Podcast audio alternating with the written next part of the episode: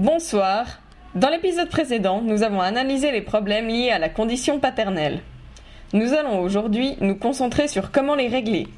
Quelles seraient alors les véritables solutions à envisager? Nous retrouvons à nouveau Nicolas Arnaud, président du MCPV. Parce qu'il n'y a aucun outil pour appliquer cette autorité parentale. Et nous préconisons, on change de sujet, nous préconisons la médiation ordonnée. Alors, on joue sur les mots, parce que les médiateurs, ah, tout de suite, les professionnels, je parle, non, non, une médiation ne peut pas être ordonnée, ne peut pas être obligatoire. Alors, changeons de mots. hein. Pour moi, c'est le concept qui est important, c'est pas tellement les mots.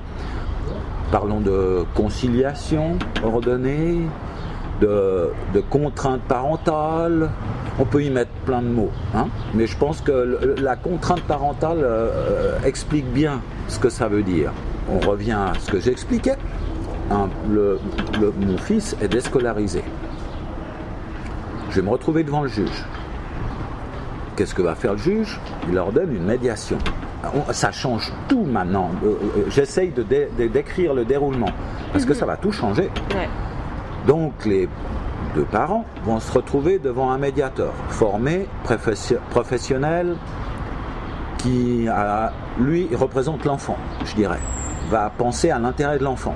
Et on se retrouve avec euh, le père qui est conciliant, qui va essayer de trouver des propositions, qui est d'accord de faire un pas en arrière, et une mère qui dit non, non, non. La conciliation, alors, deux choix. La conciliation aboutit. Il faut absolument que le juge entérine cette décision. À moins qu'elle soit complètement loufoque euh, ou, ou illégale. Tant que c'est dans un cadre légal, hein, dans que le juge entérine cette décision, même si elle est bizarre, même Ouais. si elle est spéciale. C'est la décision des parents. Bon, autre cas de figure, la, ça la- aboutit à autre cas de quelque chose. figure, la médiation n'aboutit pas. Cette réunion n'aboutit pas à une solution.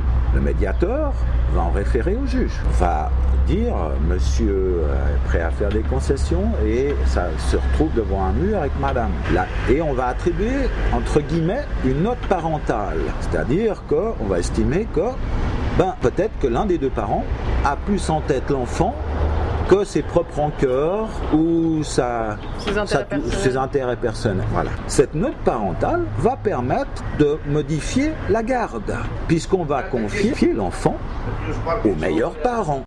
Médiation ordonnée, tribunal des familles, voilà les solutions envisagées par le MCPV.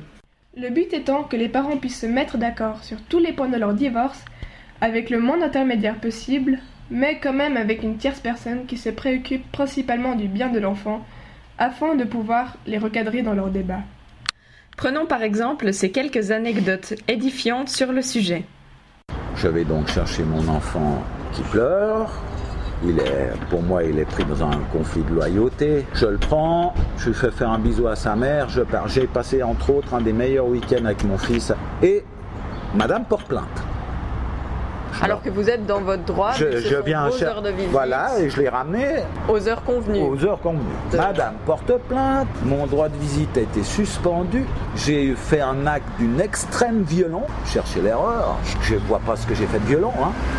Peut-être madame a fait un acte d'une extrême violence. Si on devait parler de. Si on doit avoir des notions, parce qu'elle a. Je sais rien, quoi. Elle n'a pas fait en sorte que ça se passe. Voilà, j'ai Ouais. dû me battre, contraint à voir mon fils au point rencontre, donc deux heures par mois sous surveillance, comme si j'avais tué quelqu'un, ou que je l'avais violé, ou j'en sais rien quoi. Hein.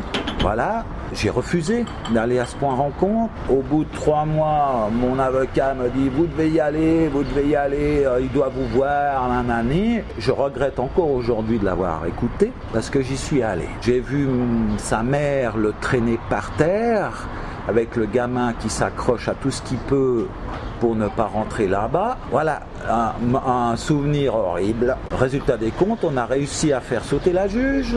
Trois mois, six mois perdus, des- les des- frais. les frais, le traumatisme, euh, tous les dégâts collatéraux liés à cette histoire. Je vous parle pas de la relation qui s'est évidemment améliorée fortement avec la maman, etc., etc. La justice favorise le système favorise la discrimination, favorise les extrêmes favorisent le pétage de plomb. Je n'excuse absolument pas, mais je comprends un père qui va trucider tout le monde, parce qu'il faut être fort.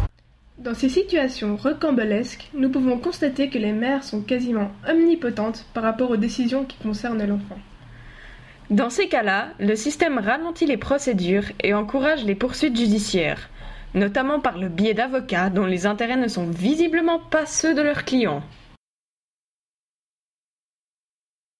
L'exemple de M. Arnaud est intéressant du fait que la procédure aura duré 12 ans avant d'aboutir, alors que les véritables issues qui posaient problème ont pu être réglées dès le moment où les deux parents ont pu discuter face à face et sans intermédiaire.